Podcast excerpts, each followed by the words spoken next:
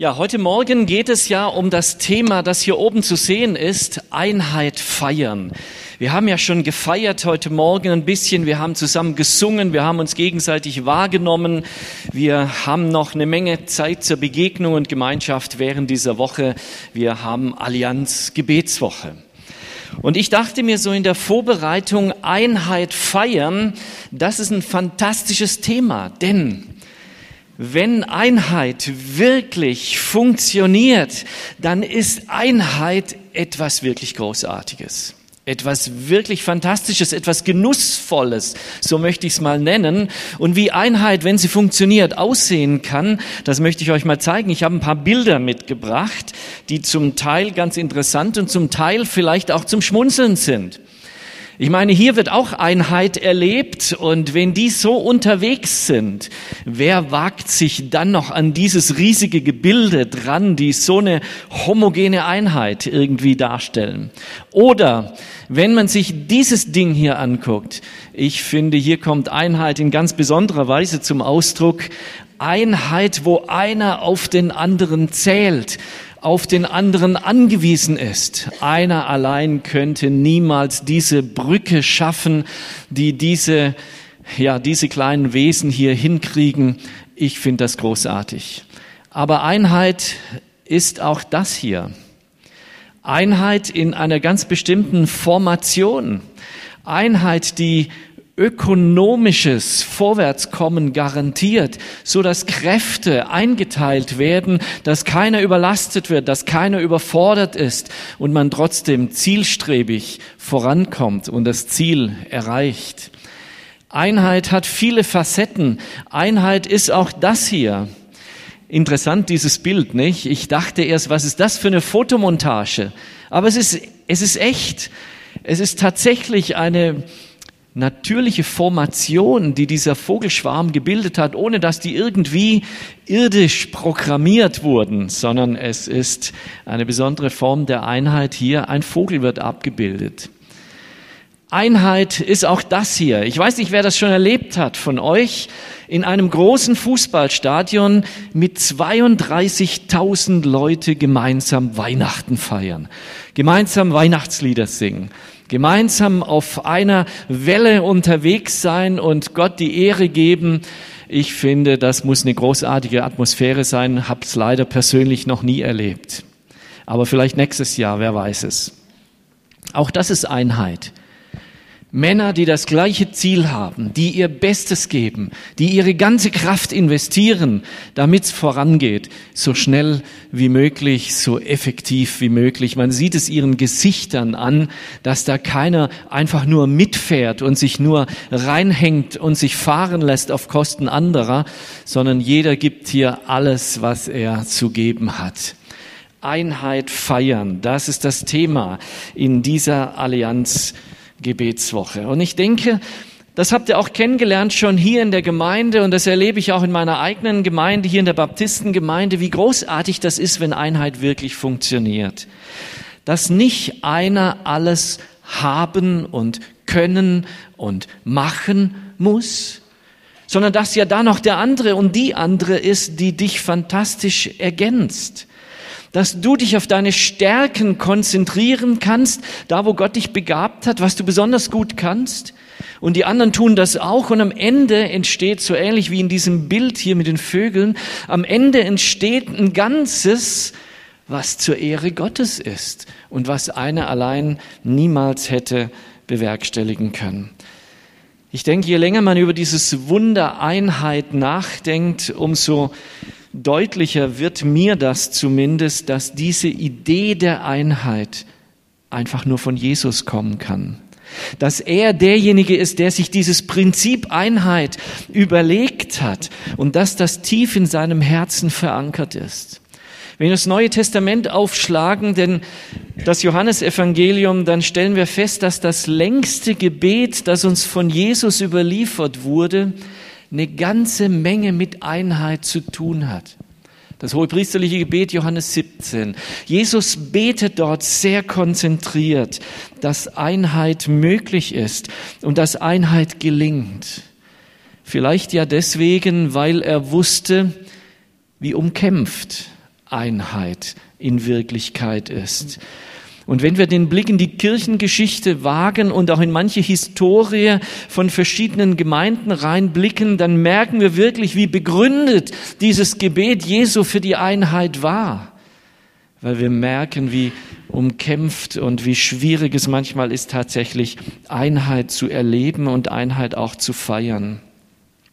Dort und im Neuen Testament besitzt Einheit geradezu einen zeichenhaften Charakter. Einheit ist so etwas wie das Echtheitszertifikat oder auch das Qualitätssiegel von christlicher Gemeinschaft vom Wirken Gottes vielleicht auch.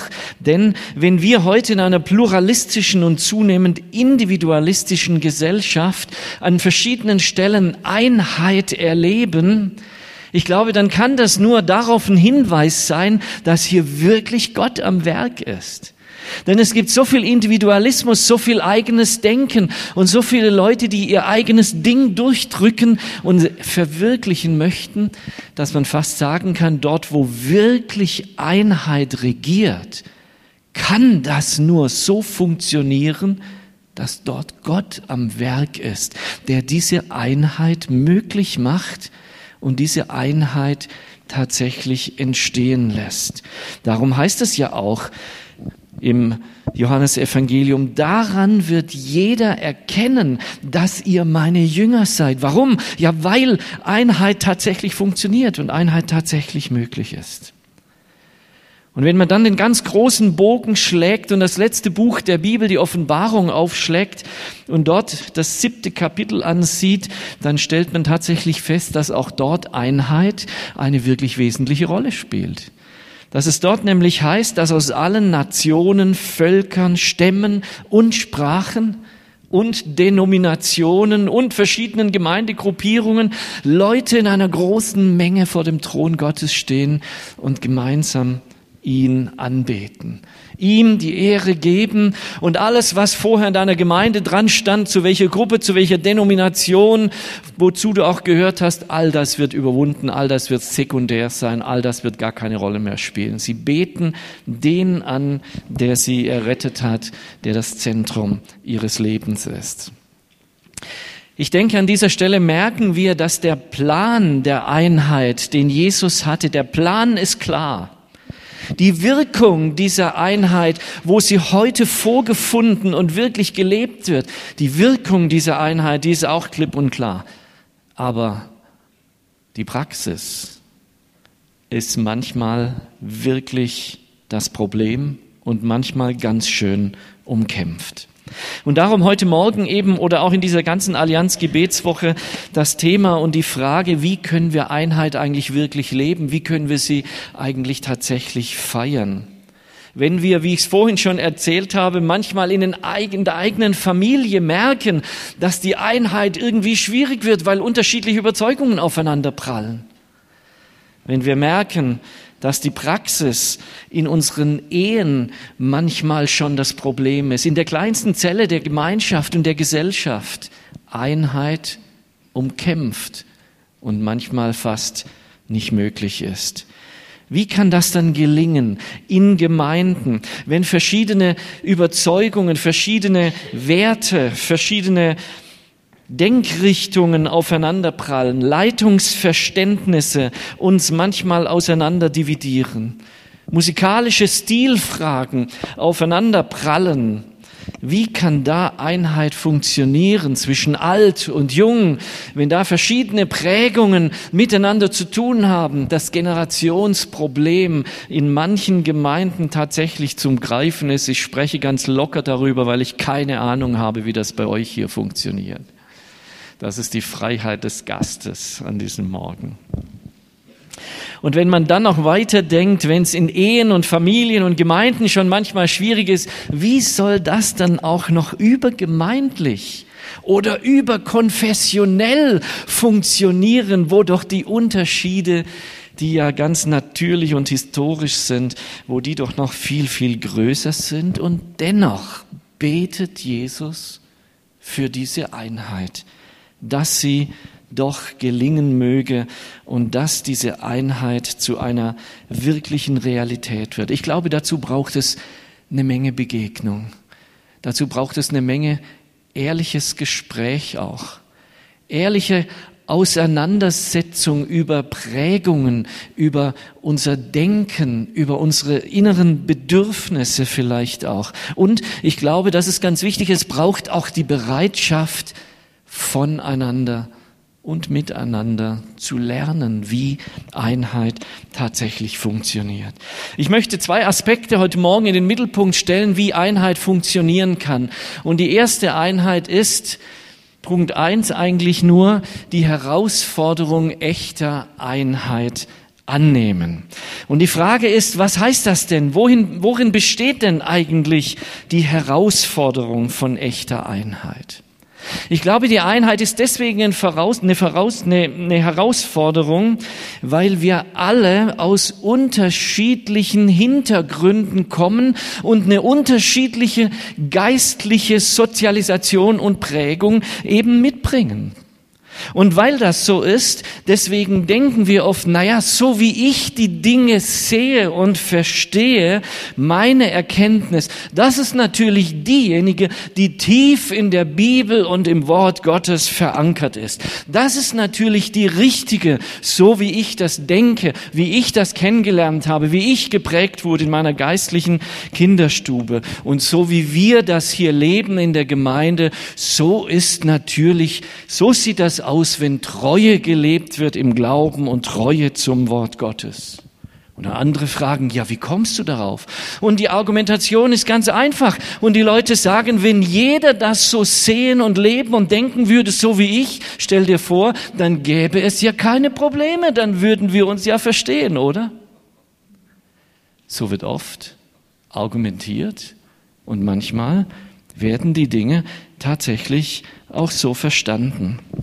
Und damit ist klar, wer die Dinge anders sieht als ich oder als wir, der sieht sie eben nicht wirklich richtig. Der sieht sie verkehrt. Wer sie anders sieht, der gefährdet dann die Einheit. Der geht eben dann seinen eigenen Weg. Der treibt Spaltung voran. Der spaltet den Leib Gottes, gefährdet die Einheit, lebt in Sünde. So ähnlich. Manchmal die Denkschematas, in denen manche Zeitgenossen und manche Leute unterwegs sind. Dass man die Dinge mit einem aufrichtigen Herzen, aber vielleicht mit einer ganz anderen Prägung und Geschichte ganz anders sehen und verstehen kann, hat nicht jeder wirklich auf dem Schirm. Und darum, Paulus bringt es auf den Punkt hier im 1. Korinther 13, 9, wenn er sagt, denn was wir erkennen, ist immer nur ein Teil des Ganzen, sagt er nach der Genfer Übersetzung. Und auch die prophetische Eingebung, die wir haben, enthüllen ebenfalls nur einen Teil des Ganzen. Wenn man das ernst nimmt, was Paulus hier sagt, dann scheint es ja so zu sein, dass zu unserer menschlichen Begrenzung es dazugehört, dass unser Erkennen, unser geistliches Verstehen im Grunde genommen eben Stückwerk ist, unvollkommen ist, unperfekt ist. Und wer das verleugnet, denkt eigentlich in Wirklichkeit echt höher von sich, als es sich zu denken gebührt. So schreibt er das, der Paulus in Römer 12, Vers 3. Alles, was wir als wahr und richtig an der Stelle erkennen, ist tatsächlich Stückwerk, sagt er hier, ist unvollkommen, ist ergänzungsbedürftig. Und vielleicht fragt sich jetzt der eine oder andere hier auf seinem Stuhl und sagt, wenn Erkenntnisunterschiede zu unvermeidlichen, zum unvermeidlichen Übel unserer menschlichen Begrenzung gehören, unvermeidlich sind, bedeutet das denn dann nicht automatisch lehrhafte Beliebigkeit? Treiben wir nicht irgendwie in einen Relativismus rein, wenn jeder eben das so verstehen und denken und lehren und handhaben kann, wie er das sieht und wie er das versteht? Ist dann am Ende nicht alles nur noch Meinungssache, nur noch relativ und im Grunde die Einheit verloren anstatt gewonnen? Ich möchte noch einmal auf Paulus zurückkommen und ein anderes Zitat von ihm in die Mitte stellen. Ein Zitat aus Galater 1, das darauf Bezug nimmt. Denn Paulus wird sehr deutlich, wenn es um den Konflikt der Beliebigkeit geht. Er sagt, wir haben euch das bereits früher gesagt und ich sage es euch hiermit noch einmal. Wenn euch jemand ein Evangelium verkündet, das im Widerspruch zu dem Evangelium steht, das ihr angenommen habt, der sei verflucht sagt Paulus an dieser Stelle. Da gibt es also ein Stück abgesicherte Erkenntnis, mit dem offenbar alle übereinstimmen, die die Bibel als Wort Gottes akzeptieren, die Jesus als Herrn ihres Lebens akzeptieren und ihm nachfolgen wollen. Ein Stück gesicherte Wahrheit, das Evangelium, so wie Paulus und seine Mitarbeiter das in verschiedenen Gemeinden gelehrt und präsentiert haben.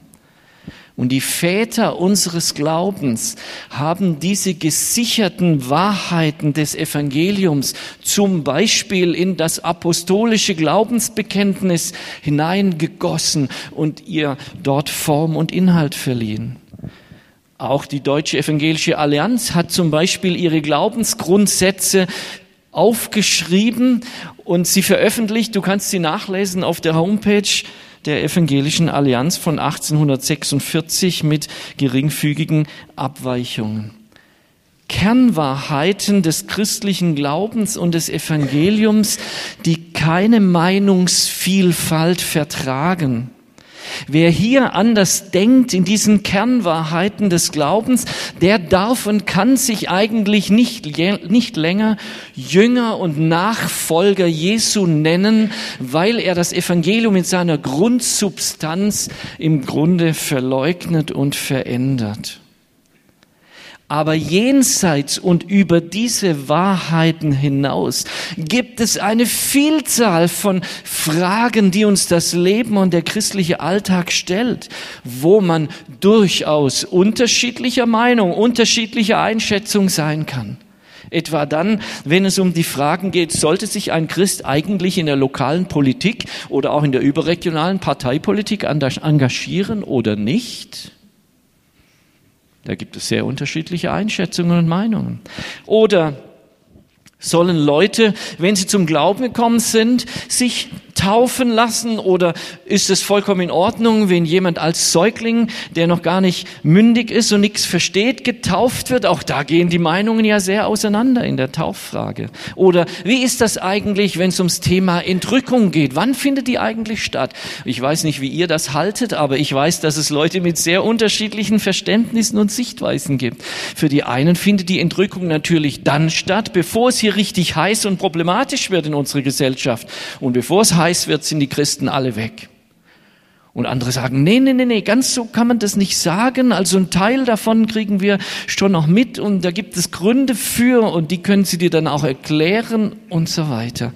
Oder Stichwort Heiliger Geist. Wie ist das eigentlich damit? Müssen alle Christen in Sprachen, in anderen Sprachen reden können und beten können? Oder müssen sie das nicht, um trotzdem von Gott gesegnet zu sein oder nicht? Die Meinungen und die Lehren und die verschiedenen Prägungen gehen da wirklich, wirklich auseinander in diesen Fragen. Die Herausforderung der Einheit, die Herausforderung der Einheit besteht also darin, meines Erachtens zu verstehen, dass nicht nur die Erkenntnis der anderen bruchstückhaft ist, sondern dass auch meine eigene Erkenntnis in vielen Fragen ergänzungsbedürftig ist, bruchstückhaft ist, so wie Paulus das in dieser Textstelle gelehrt hat. Und wenn ich das einräume, dass auch meine Sicht und mein Verständnis zu verschiedenen geistlichen Fragen, ich spreche nicht über den Kern des Evangeliums, sondern über diese peripheren Fragen, wenn ich einräume, dass ich da Ergänzung, Gespräch, vielleicht auch Lernbereitschaft brauche, um mich persönlich auch weiterzuentwickeln, dann entsteht plötzlich eine Gemeinschaft, entsteht plötzlich ein Hören aufeinander und ein Reden miteinander, das dem Einheitsbegriff von Jesus, glaube ich, ziemlich nahe kommt wenn ich in Demut und Bescheidenheit den Bruder respektiere, der in diesen Fragen vielleicht eine ganz andere Erkenntnis hat, aber meine nicht für absolut setze, sondern sage, hey, lass uns doch mal reden, lass uns mal aufeinander hören und verstehen, wie kommst du zu dieser oder zu jener Einschätzung und danach sprechen wir über meine Sicht der Dinge und es entsteht ein fruchtbarer Dialog. Ich glaube, dann sind wir auf einem guten Weg, Einheit wirklich zu erleben und Einheit auch zu praktizieren. Sicherlich, vieles wird sich erst im Himmel klären und da müssen wir mit Spannungen und mit unterschiedlichen Sichtweisen und Denkweisen hier in dieser Welt leben lernen. Ein deutscher Theologe, und das finde ich super, der hat diesen Spruch äh, geprägt, in notwendigen Dingen, da braucht es wirklich Einheit. Das sind unsere Glaubensbekenntnisse, die Kernstellen, Kernwahrheiten des Evangeliums. Da brauchen wir Einheit. In zweifelhaften Dingen, also in solchen Mitteldingen, die es ja gibt, da brauchen wir eine Menge Freiheit, um diese Einheit nicht zu gefährden. Aber in allen Dingen, da brauchen wir wirklich die Liebe und nicht der erhobene Zeigefinger, der den anderen ausgrenzt oder verurteilt und sich selbst über andere erhebt. Wo wir dieses wirklich ernst nehmen und leben, da ist Einheit keine Utopie, sondern eine lebbare Wirklichkeit, wie ich finde. Natürlich braucht diese Einheit, und das ist mein zweiter Punkt, braucht diese Einheit eine Mitte, das Zentrum der Einheit muss buchstabiert werden. Darüber brauchen wir Klarheit. Da dürfen wir nicht irgendwie wachsweich oder undurchsichtig bleiben. Und das ist im Grunde genommen der Text, den uns Paulus für diesen heutigen Gottesdienst mit auf den Weg gibt und der uns von der Evangelischen Allianz auch vorgeschlagen wird als Textgrundlage für diesen Gottesdienst. Er steht im Epheser 4, die Verse 4 bis 6 und dort heißt es, ein Leib und ein Geist, wie ihr auch berufen worden seid in einer Hoffnung eurer Berufung. Ein Herr, ein Glaube, eine Taufe, ein Gott und Vater aller, der über allen und durch alle und in allen ist. Ein Leib steht hier, und das ist der universale Leib der Gemeinde Jesu Christi, wo alle weltweit durch alle Generationen hindurch dazugehören, die eine persönliche Beziehung mit Jesus haben. Ein Leib. Ein Geist steht hier, den alle die empfangen nach Epheser 1, die irgendwann in ihrem Leben verstanden haben, dass es nötig ist, vor diesem Kreuz Jesu zu kapitulieren und zu sagen, Jesus, ich habe verstanden, dass ich mit meiner Wahrheit und mit meiner Gerechtigkeit vor dir nicht bestehen kann. Ich brauche dein Erbarmen und Frieden mit dir. Und wer das für sich erkannt hat und seine Knie vor diesem Kreuz und vor diesem Jesus gebeugt hat, der empfängt diesen Geist Gottes, der die weltweite universale Gemeinde Jesu Christi verbindet. Das ist Zentrum, Kernstück dieser Einheit. Eine lebendige Hoffnung. Eine lebendige Hoffnung, nämlich die Gewissheit, dass sein Geist unserem Geist bezeugt, dass wir Kinder Gottes sind, dass wir zu ihm gehören. Dass wenn dieses Leben hier irgendwann zu Ende ist, dass wir nirgendwo hinfallen als allein in die geborgene Hand seiner Gegenwart. Ein Leib, ein Geist und eine Hoffnung. Das sind starke Gemeinschaftsfaktoren, die Gemeinschaft wirklich möglich machen. Aber das ist noch längst nicht alles, denn Paulus geht, macht noch Fortsetzung, es geht noch weiter. Was wirkliche Einheit schafft, ist der eine Herr, so sagt er es hier. Der eine Herr Kyrios, der Autorität in meinem Leben ist. Autorität auch im Leben all derer ist, die mit Jesus unterwegs sind, die ihn zur Mitte machen ihres Denkens, zum Maßstab ihres Lebens wo sich ein Christ trifft aus der Skala-Gemeinde und ein Christ von den Baptisten trifft und beide sagen, hey, jawohl, es gibt eine Mitte in meinem Leben und diese Mitte ist Jesus. Wir wollen, dass er Raum hat. Ich will mein Leben von ihm prägen und verändern und heilen lassen. Da gibt es eine ganze Menge Schnittmengen. Da gibt es eine Menge Gemeinschaft und wir können beten miteinander. Wir können zusammen diesen Gott anbeten, weil da eine Mitte ist, ein Zentrum ist, wo wir verankert und wo wir gegründet sind. Ein Glaube, sagt Paulus. Und das ist der Glaube an den gekreuzigten und gestorbenen, begrabenen, der am dritten Tag auferstanden ist, der wiederkommen wird, zu richten die Lebenden und die Toten und der uns versöhnt hat mit dem Vater im Himmel. Und eine Taufe heißt es dann hier noch. Es ist die Taufe auf den Namen des Vaters, des Sohnes und des Heiligen Geistes. Die Taufe, die bekennt, dass mein Leben ohne Gott Geschichte ist, vergangen ist, begraben ist. Und dass ich jetzt mit Jesus durch Höhen und Tiefen meines neuen Lebens gehen möchte. Und dieses innere Geschehen dokumentiere ich durch die Taufe. So verstehen wir das, zumindest bei den Baptisten. Ich weiß nicht, ob ihr das auch so seht, aber ich gehe mal einfach davon aus. Und da ist ein Gott und Vater, der über allen steht und wir alle sind Brüder. Er ist unser Haupt. Er ist unsere Autorität, sagt Paulus. Der durch alle wirkt, heißt es da. Nicht nur durch die Hauptamtlichen, nicht nur durch die Ältesten einer Gemeinde. Er wirkt durch alle, die diesen Geist Gottes empfangen haben bei der Bekehrung. Er redet zu all denen, die diesen Geist haben. Und in allen die mit diesem Geist und mit diesem Jesus in dieser Beziehung unterwegs sind. In allen wirkt er Frucht, in allen wirkt er bestimmte Gaben, die zur Entfaltung kommen. Zu all diesen Punkten gäbe es vieles zu sagen. Aber in dieser Wahrheit, in dieser Kernwahrheit, die Paulus hier als die geistliche Mitte benennt und in der Bereitschaft, in all den anderen Bereichen demütig voneinander zu lernen und aufeinander zu hören, darin liegt das Kernstück und das Herzstück nach meiner Erkenntnis zu wirklicher Einheit, zu einem respektvollen Miteinander. Das ist der Schlüssel und die Grundlage von echter und gelebter Einheit.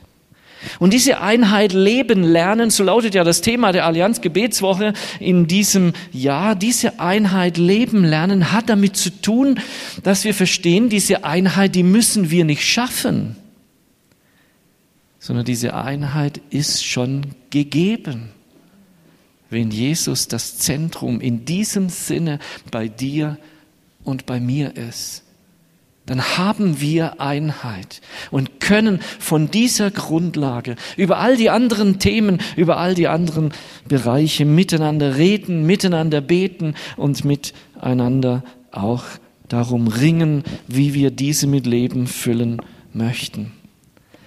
Und dort heißt es auch, ein paar Verse vor diesem Text heißt es, dass diese, dass diese Einheit bewahrt werden muss.